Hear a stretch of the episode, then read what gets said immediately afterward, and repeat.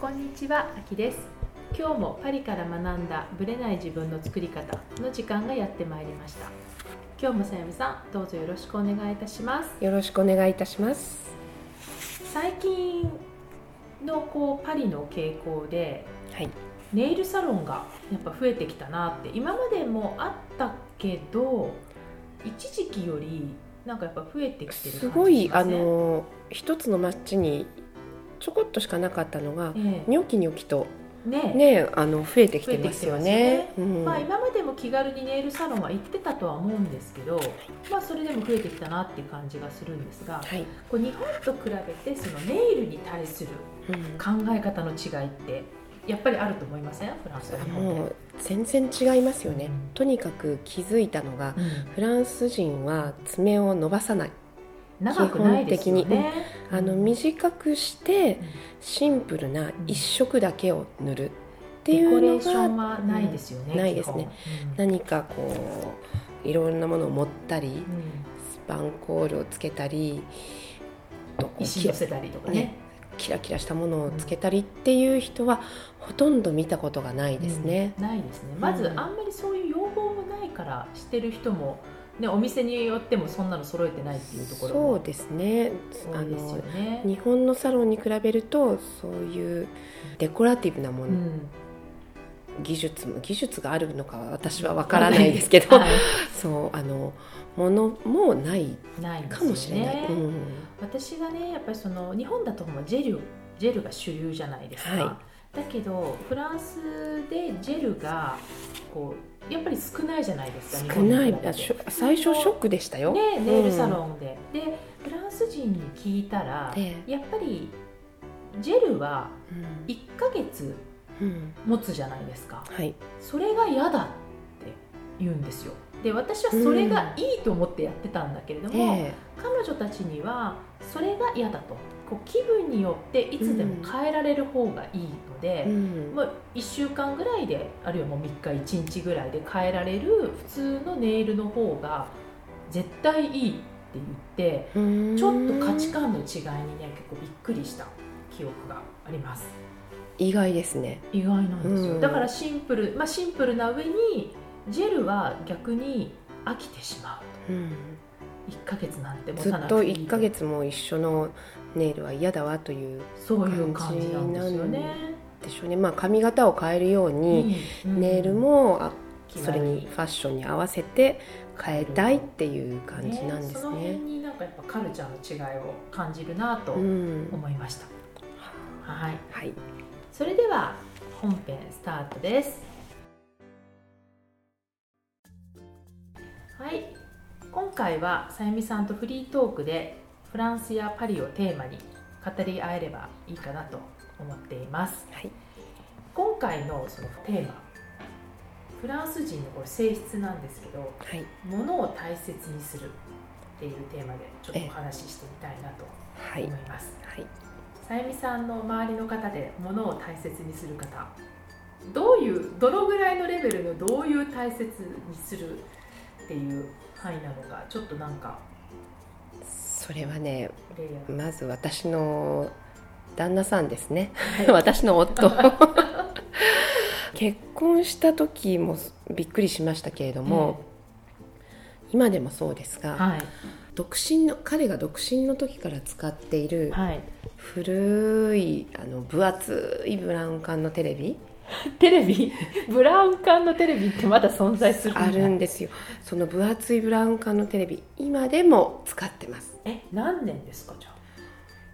もう多分1 5 6年。四捨五入して20年。購入して 20年。新しいフラットスクリーンのに買い替えようよって言ってるんですけど、えいろいろあのつなげないものもゲームとかがつ,、ね、つなげなかったりもするので今のものがねはい、使えなく。はい、今のものに対応していない対応してないのでああのフラットスクリーンのものに変えようって言ったんですが、なんで？壊れてないのになんで 買い替えなきゃいけないの？うんて言われてあのかなりなんて言うんでしょう日本人の私のもっと新しいもの、うん新しいものをと思う概念からちょっとかけ離れた、うん。夫の考え方に、うん。すごい衝撃をうん。受けたことを思い出しますね、テレビちゃんと今でも見れるんですか？見れるんですよそれが。綺麗に見れるんだ。綺麗に。で娘が一度ね、あのテレビ台から床に落っことして これで壊れるかと思ったんですけどそれでも壊れず 丈夫なんでなるほどまだ見れるんですよ。だからまだフラットスクリーンに切り替えられない。買い替えれないんですよ。困っなるほどね。だもんですね。ちょっとそれも。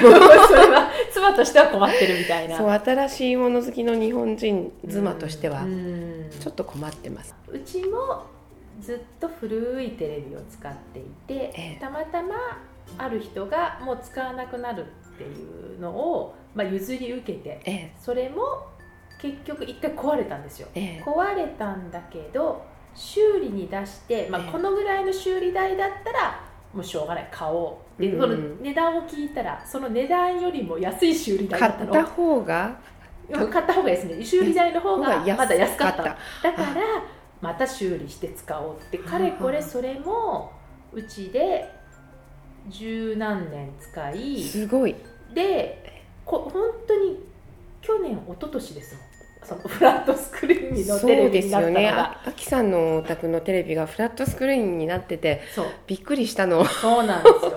彼の覚え誕てますよ。生日でうん。テレビにな新しいテレビになったっていう。すごい。あの我が家より先に進んでますね。うちも直しに直しを重ねてそれだからええテレビもそうだしあの電化製品も基本そうですよね。そうです。もうあの我が家も 昔のものがいっぱいあります。そうですよね。壊れない限り壊れて修理してそれでももう使えなくなったっうん。ていうふうにならない限り、うん。フランスの人って基本的にうん。そう簡単にコロコロと物を買い替えるとかっていうことはないですよね。すごく倹約家というか、うん。うん。そうなんですよね別の言い方でケチって言うんだけれども、そのケチだっていう言い方をするとえいやいやケチじゃないって彼らが言って、うん。まあ、うちの夫なんだけど それは。ケチだという言葉を使わないでエコノミックつまり経済的だと。あケチと経済的は違うとうん。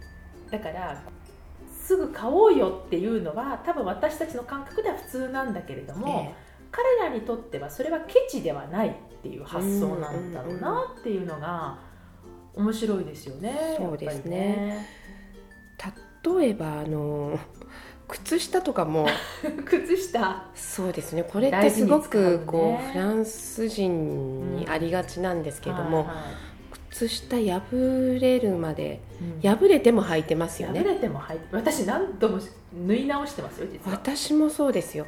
で穴がちょっとぐらい開いたぐらいでは捨てないでくれって言われて縫って履きで同じこう色の例えばネイビーブルーのはいはい。ペアを例えば5セットぐらい準備して、はいはい。そのうちの片っぽが破れてもうどうしようもなくなったらそれを1個捨てて他のペアとくっつけて。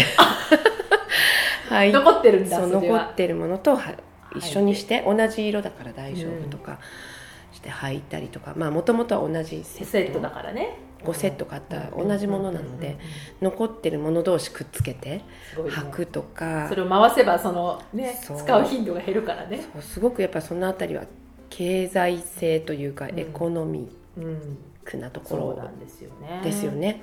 びっくりしました。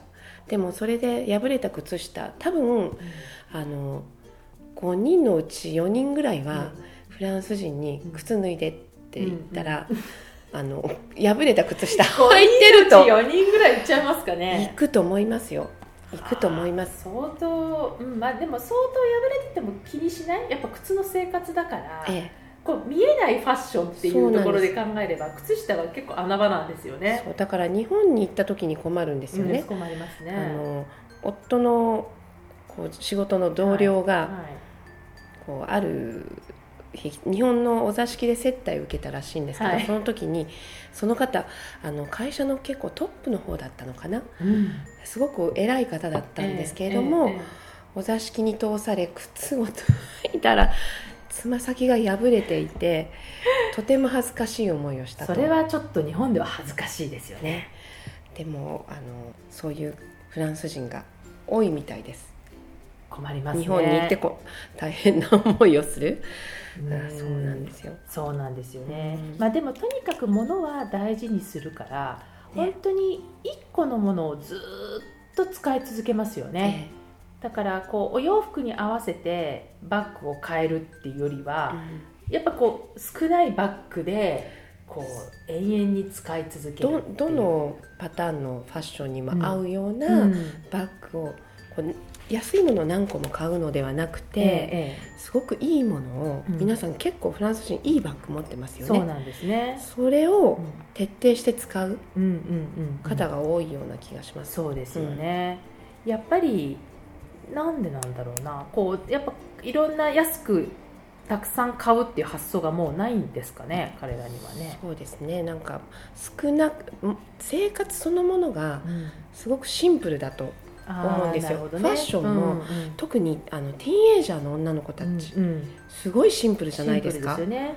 みんなあ、の盛るっていう感じではなく、うん。そのないですね。反対うん。すごくシンプルなものを着てますよねあれはもうカルチャーっていうか性質なんですかね彼女たちっていうか彼らの、ねあのすごく思うんですけどヘアスタイルもみんなすごいシンプルな、シンプルですよね。たただのワンレングスだったり、うんそうですね。別に苦労してるとは思えないカですよね。ットに凝ってるっていうこともうん全くないし、ですね。うん。本当にみんな同じような髪型だけれども、うん。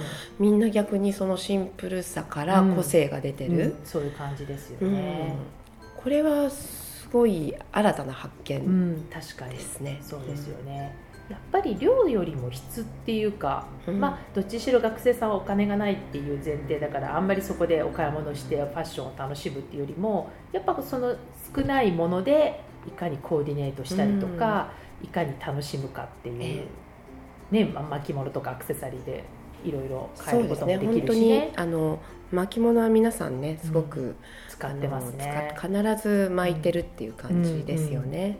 なるほどうんね、その辺の性質ってやっぱ日本と若干違いますよね。違いますね。うん。とにかく物は少ない。そうだから断捨離っていう発想があんまりないのかもしれないですよね。たくさん持つことがいいとは思ってないですよね。ううん。ん、確かに部屋は汚い人はいっぱいいるとは思うけど。整理整頓できない人はいっぱいいるけど、うん。物が多すぎて溢れてるとか。でっていう感じとは若干違うかもしれないですそう。ですね。うん。なんかあの本当にお部屋みたいな人はうん。あんまりいないんではないかと、まあね。思いますね。そうね。捨てられないっていう感じとは、うん、違うかな。まあやっぱりバッグの数とかやっぱり日本に比べたら少ないと思うし、うん。そのテレビだって本当に何十年も使い続けるわけだしえそういう意味では本当に、うん。え何でもいいからこうたくさん持っていろんな、例えばファッションでも、うんうん。いろんなスタイルをしたいっていうのは、んん。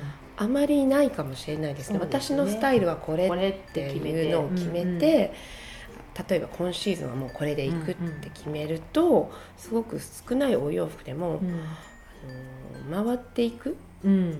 んですよね。う。んすごくやっぱりうん生活そのものがシンプルうん。かもしれないですね。ですね。うん。その代わり自分に合ったものっていうものを見つけるまでは結構真剣に探すっていう試か。着室すごくないですか、ねうん試着するし例えば本当にテーブルだってうん。家具だって、見つかるまでは仮のものとか絶対買わないで、ええ。なんとか通したりするじゃそないですか。う見つけるまで段ボールでとそう過ごしたりとか こだもう次買う時はもうその本当に自分が好きなものっていうところをうんうんかなり徹底してるっていうのは、はい。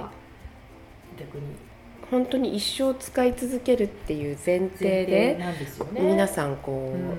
生活身の回りのもの買ってる感じがありますね。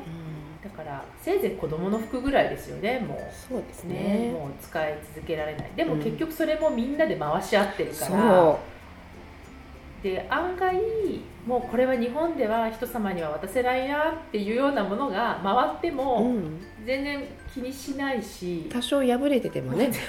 全然平気ですよね。その辺のねこうとても人様にはっていう感じの感覚がまた若干違うところが、うん、ものを大切にし続けるっていう感じではあるかもしれないですよね。はい、うん、はい、じゃあこちょっとこのシンプルなフランス的スタイルっていうのを参考にしていただければと思います。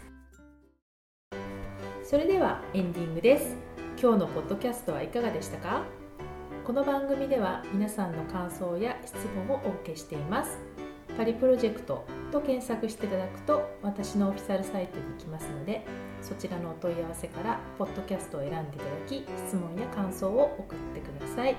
どしどしご応募お待ちしています。また来週のパリから学んだぶれない自分の作り方もどうぞお楽しみに。さゆみさんありがとうございました。ありがとうございました。はい、秋でした